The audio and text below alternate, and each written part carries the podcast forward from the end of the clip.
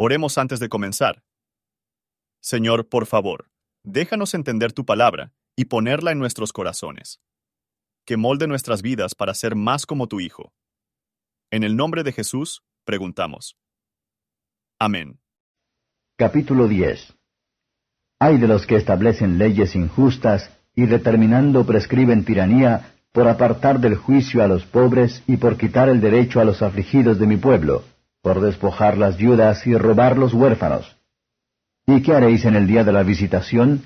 ¿Y a quién os acogeréis que os ayude cuando viniere de lejos el asolamiento? ¿Y en dónde dejaréis vuestra gloria? Sin mí se inclinarán entre los presos, y entre los muertos caerán. Ni con todo esto ha cesado su furor, antes todavía extendida su mano. Oh Asur, vara y bastón de mi furor, en su mano he puesto mi ira mandaréle contra una gente fementida, y sobre el pueblo de mi ira le enviaré, para que quite despojos y arrebate presa, y que lo ponga a ser hollado como lodo de las calles. Aunque él no lo pensará así, ni su corazón lo imaginará de esta manera, sino que su pensamiento será desarraigar y cortar gentes no pocas. Porque él dice, mis príncipes, ¿no son todos reyes? ¿No es Calno como Carquemis, Amad como Arfad y Samaria como Damasco? Como halló mi mano los reinos de los ídolos, siendo sus imágenes más que Jerusalén y Samaria, como hice a Samaria y a sus ídolos, ¿no haré también así a Jerusalén y a sus ídolos?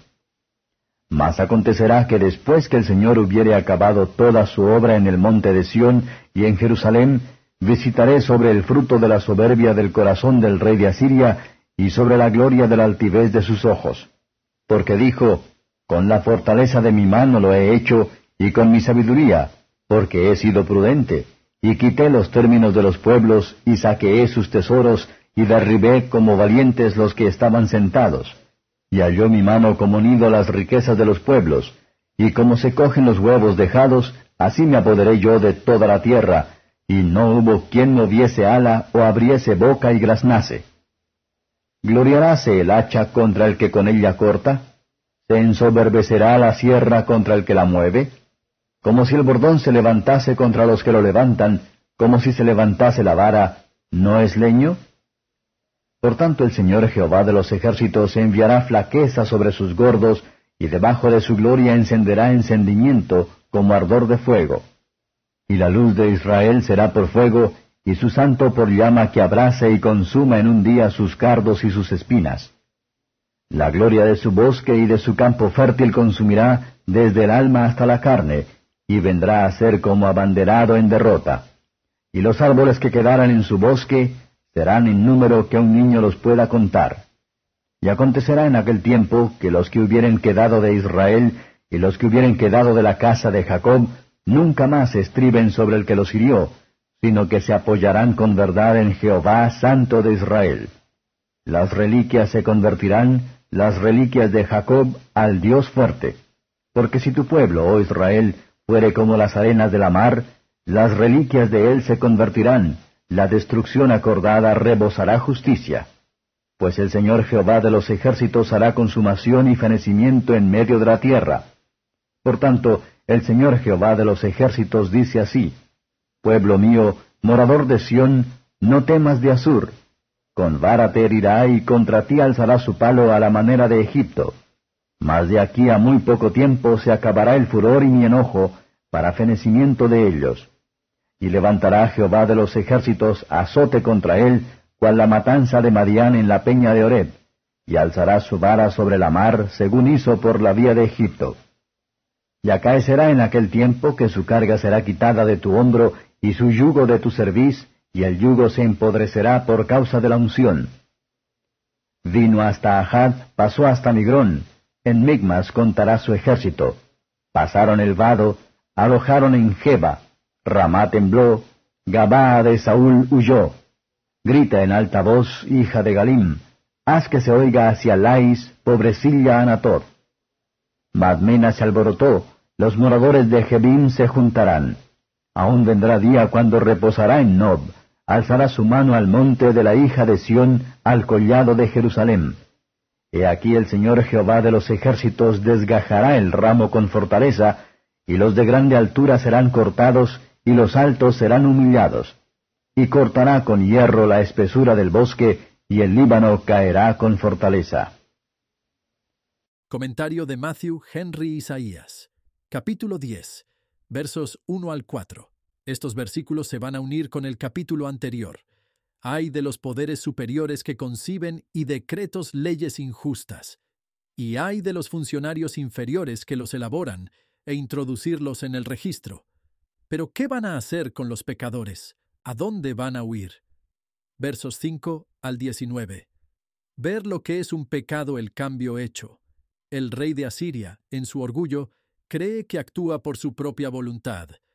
Los tiranos del mundo son instrumentos de la providencia.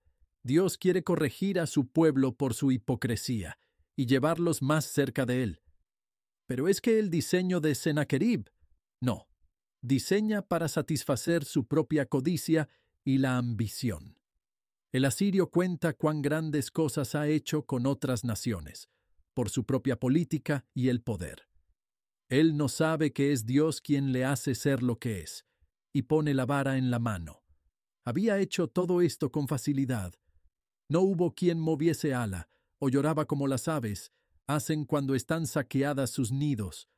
Porque él conquistó Samaria, él piensa Jerusalén caería, por supuesto. Fue lamentable que Jerusalén tiene que haber creado las imágenes de talla, y no podemos admirarnos de que ella se destacó en ellos por los paganos. Pero, ¿no es igualmente absurdo para los cristianos a imitar a la gente del mundo en vanidades, en lugar de mantener a las cosas que son de su honor especial, para una herramienta para presumir o de luchar contra el que lo formó, no sería más fuera del camino, y no que Sennacherib alabe a sí mismo contra Jehová. Cuando Dios trae a su gente en problemas, es para traer el pecado a su recuerdo y humillarlos, y despertar a un sentido de su deber. Este debe ser el fruto, incluso la toma de distancia del pecado. Cuando estos puntos se obtienen por la aflicción, se retirará en misericordia. Este intento de Sión y de Jerusalén debe llegar a nada. Dios será como un fuego para consumir los que hacen iniquidad el alma y el cuerpo. La desolación debe ser como cuando un abanderado en derrota y los que siguen se ponen a la confusión. ¿Quién podrá estar delante de esta gran y santo es el Señor Dios? Versos 20 al 34. Por nuestras aflicciones podemos aprender a no hacer criaturas nuestra confianza. Aquellos solo puede permanecer con comodidad en Dios, que vuelven a Él en la verdad, no en la simulación y única profesión.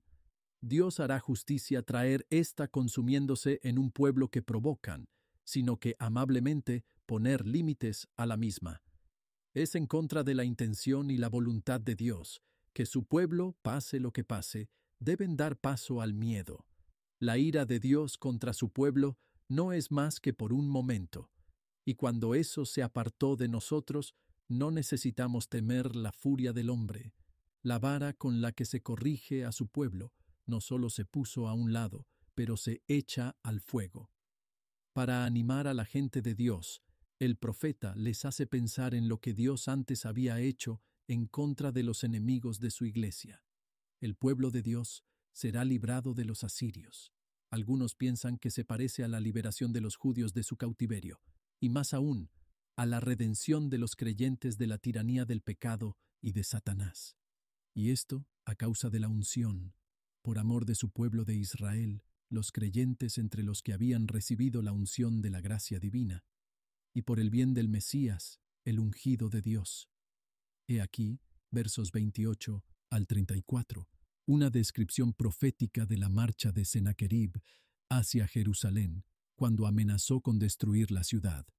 Entonces el Señor, en quien confiaba Ezequías, reducir su ejército como el hewing de un bosque. Apliquemos lo que está aquí escrito, que como asuntos en otras edades de la Iglesia de Cristo. A causa de la unción de nuestro gran Redentor, el yugo de cada anticristo debe romperse de encima de su iglesia. Y si nuestras almas participan de la unción del Espíritu Santo, liberaciones completas y eternas será asegurado para nosotros. Por favor, considere cómo se aplica este capítulo a usted.